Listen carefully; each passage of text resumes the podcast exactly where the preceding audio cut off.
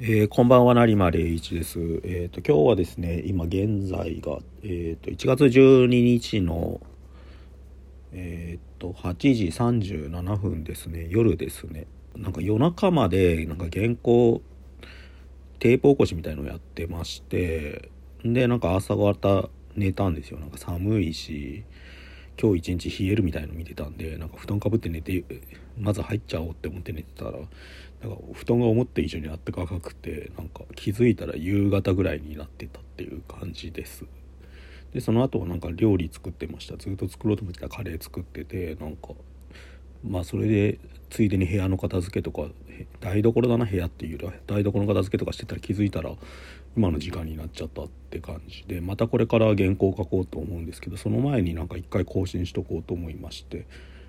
え、っと昨日ですねそのべなんかテープ起こししながら見てたのがなんか「新世紀エヴァンゲリオン」のテレビシリーズの12話と56話をやってたんですよ。なんか映画の枠で、うん、日本テレビ系で。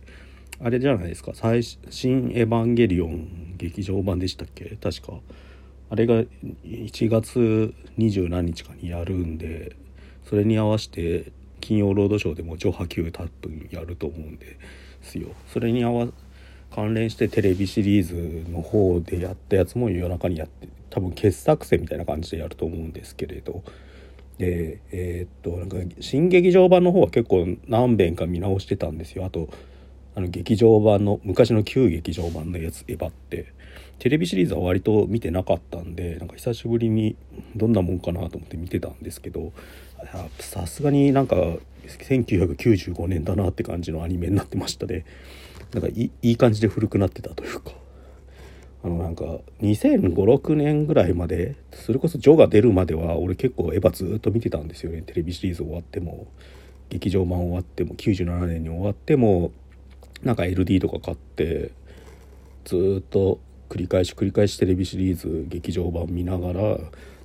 なんかいろいろ考えてたんですけどやっぱりジョーが出たぐらいで一回冷めたわけじゃないですけどややこしいじゃないですかなんか経緯が。あのジョジョを見てテレビシリーズ両方見てるとどっちがどっちだか分かんなくなっちゃうんでなんかそこで一回気持ちが途切れたというか、うん、あと何でしょうね「エヴァンゲリオン新劇場版」ってのを出した時点で昔のやつが旧テレビシリーズとか旧旧エヴァっていう形になっちゃうわけですよね。そうなっちゃうとやっぱ関心は新しい方に移るというか新劇場版で何を庵野秀明監督が何をするのかに関心がどうしてもいっちゃうんでなんか気持ちがそっちに行っちゃうと昔のものを見るのは結構対抗的になるというかノスタルジックなものになっちゃうんでそういう対象として見るにはちょっと生々しすぎるって感じだったんだと思うんですよね多分2005-6年とかだとまだは。うん、かといってなんか新劇場版がすんなり馴染んだかっつとそうでもなくてやっぱりきなんでしょうね馴染むまでに多分ちょっと時間かかっててであと9で1回終わったっつったら失礼ですけどやっぱり評価評価っていうかエヴァをどう捉えていいかみんな分かんなくなっちゃったってそれはなんかもしかしたら監督自身もよく分かんなくなっちゃったのかもしれないですね。だから結局あれ2022年の末とかにやったから7年とか下手すると8年とか間空いてるんですよね。でその間に「シン・ゴジラ」があってなんか庵野監督の代表作はむしろそっちみたいな空気に今なっちゃってる中でブランクが秋に空いたエヴァって一体何だろうってしかも昔の「エヴァンゲリオン」ジョハ9と来て真になったわけじゃないですかだからあのなんか新なんちゃらってのが多分庵野秀明監督の今の方向性なんだと思うんですよね。シン・ゴジラやって多分本当はもっと早くやる予定だった新エヴァやってで次「新ウルトラマン」じゃないですか無事無事に放送されれば上映されれば夏頃にで多分なんか「新仮面ライダー」とか「新ナウシカ」とかやるんだと思うんですよね。あの庵野秀明監督はやっぱり割と僕ぐらいの世代から下は好きというかなんか何をするかずっとみんなが注目してる人なんですけどなんか基本的にはコピーの人というかカバーとかリメイクとかそういう人で引用でしか作れない人だから自分が昔見て良かったものをどう現在の技術で再現するかにしか基本興味ない人ではあると思うんですよ。だから、まあ、よく言われるのはウルトラマンとなんだっけガンダムとヤマトとナウシカでできてるっていうかエヴァンゲリオンあとデビルマンとかそういう過去の作品のパッチワークでできててコピーの物語とコピーの巨人がいる世界でどう展開するかみたいなのがエヴァだったと思うんですよね。でもそのなんかコピーのコピーでしかないみたいな。チェーンソーマンの座談会でもちょっと喋ったんですけどやっぱその世代の作家具体的には庵野秀明、まあ、漫画でいうと富樫義弘。音楽でいうとフリッパーズギターの小沢健二と小山田圭吾。まあその後はなんか多分小沢健二の方がそういう屈託を引き受けちゃったのかなって気もしないでもないんですけど。コーネリアスの方はもう割と無邪気に引用してるっていうか。うん。あとは映画監督でいうと岩井俊二と是枝裕和って感じなのかなって思うんですよね。結局後者の2人はなんか偽物ってモチーフにすげえこだわってますよね。岩井俊二だったら偽札とか嘘の人間関係とか。の是枝さんも万引き家族はあれじゃないですか。偽物の家族の話だし、うん、あの人はその一方でドキュメンタリーの作家でもあるわけで。そうそう。だからなんかあの辺の人たちってなんかすげえドキュメンタリー的な映像にこだわる一方で物語はなんかフェイクでしかないみたいな。二重のなんかねじれみたいなのがありますね。だからすごいリアルだけどすごい嘘っぽいっていうか。で庵野監督ももう典型的なそのタイプなんだけど、うん、だからなんかむしろなんか模造品を徹底的にして作り上げようとするけどそれでも作れないところにオリジナルが混ざり込んでしまうみたいなものに対する賭けみたいのがある人で。だから結構有名な話でなんか岡田斗司夫さんが出してた多分なんだかなタイトル忘れてたんですけど自分のガイナックス時代の経験とかを書いた本があるんですけどあれで書いてたんですけど、えーと、だから逆襲のシャアをやる時にガンダムのデザイン募集したんですよ。サラナイズがいろんなところに。その時に庵野監督が出したのがファーストガンダムと全く同じでちょっとだけデザインが違うやつみたいなの出して富野監督がすげえ怒ったみたいな話があるとかヤマトをリメイクする時もやっぱり最初のヤマトがやりたいですって言ったらしくてでウルトラマンも今回もそうですよね。だからあれカラータイマーがないっていうのはなんか成田徹さんというデザイナーの人が最初に出したウルトラマンの原型で企業の都合で付けられたカラータイマーがないウルトラマンをや忠実に再現するにはどうしたらいいかみたいな。そうそういう人なんですよね基本的にはなんか。だから「シン・ゴジラ」も結局最初の一作に戻ってるわけで、うん、なんか自分がコピーでしかないのを認めた上でその旧作にどんだけ近づけるかってやってた時になんかどんだけほころびが出るかみたいな。でそのほころびこそが自分の人生だったりオリジナルだったりみたいなのがなんか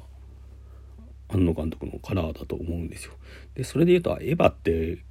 新劇場版っていうのは要するに旧作エヴァのリメセルフリメイクなわけですよね。だからエヴァがエヴァエヴァエヴァがコピーだったんだけどそのエヴァをさらにコピーしてコピーして忠実になぞろうとするっていうすごく不思議なシリーズで、うん、それをやった結果なんかちょっとだけ似てるんだけどちょっとだけ違うものになるしって感じでなんか俺リアルタイムで劇場版見てた時は多分技術的なことにしか庵野監督関心ないと思ってたんですよね。ジョハキューときて。ちょっとだけなんか当時の流行りの0年代的なものとか今時これはないよねってところを外してなんかその当時の2000年代後半風のオタク的なものの流行りとかをうまく入れるとか。だからあのマリなんか眼鏡の女の子が出てくるけどマリとかああいう造形はなんか当時の流行り割と流行りみたいなものを入れてきててそれが9になるとなんか本当ネルネルフとビレが別れた時になんか美里さんと律子がリーダーでなんか若いやつらがいるみたいなアニメのキャラクターみたいなやつらがいっぱいいるなんかビレとなんかネルフの戦いみたいになるんだけどビレの側は本当に0年代アニメ的っていうかむしろなんかグレン・ラガンとかああいうあっち系のデザインに近くなってるって感じになってるんですよね。デジタルって感じの。そういうことをずっとやってる人でそういう観点で見るとやっぱテレビシリーズはちょっといい意味で古くなったなって思いましたね。12話とか見てて。あとなんか脚本の作りがもう本当に昔のものって感じがしましたね。今ってもうちょっと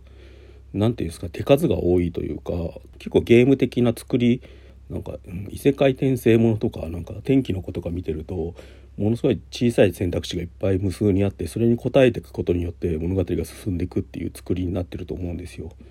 なんかいちいち選択肢が細かい選択肢が多くてそれに答えるか答えないかみたいな極端な話未成年がお酒飲むか飲まないかみたいなところまで含めて細かい選択肢が無数にあってそれに素早く答えていくゲームをなんかゲーム実況に付き合わされてるみたいな感じで話が進んでいくっていうかなんかちょちょうどなんかその昨日のにエヴァ見る前にやってた異世界転生ものの無色転生ってアニメがあってまあなんかそのナロー系の小説なんだけどその典型でよりゲーム的になってるしそれがやっぱ脚本にもフィードバックされてると思うんですけどエヴァってまだそれが起きてないんで基本的に主人公がずっと受け身で状況だけがどんどん進んでいくみたいな描き方ですよね。あとシンジが基本的に選択をしない主人公っていうか迷ったりなんか受動的だったりはするんだけど自分で選ぶってことが全然しないで話が進んでいくからすごく異常な作りになってるというかあれはなんか久々に見たら変な話だなと思いましたね。うん、前話ちょっと解説したいんですけどなんかちょっと時間ないんであれですけどあれってなんか1話が本当に敵が攻めてくるのにどう立ち向かうかみたいにやって2話がなんか主人公が動きエヴァに乗って動き出して敵に襲われそうになった瞬間にバッて目が覚めたらベッドの上でそこから主人公の日常がその世界の日常みたいのが丁寧に描かれるんだけどそれがすごい静かに描かれるんですよね。あれは本当になんかその少年から見た心象風景って感じになっててなんか孤独感とか寂しさとかああいうやり方はなんか今あんましやんなくなったからすごく古いところとすごい新しいところが混在してるなって改めて思いました。なんかその辺はまた後で説明したいと思います。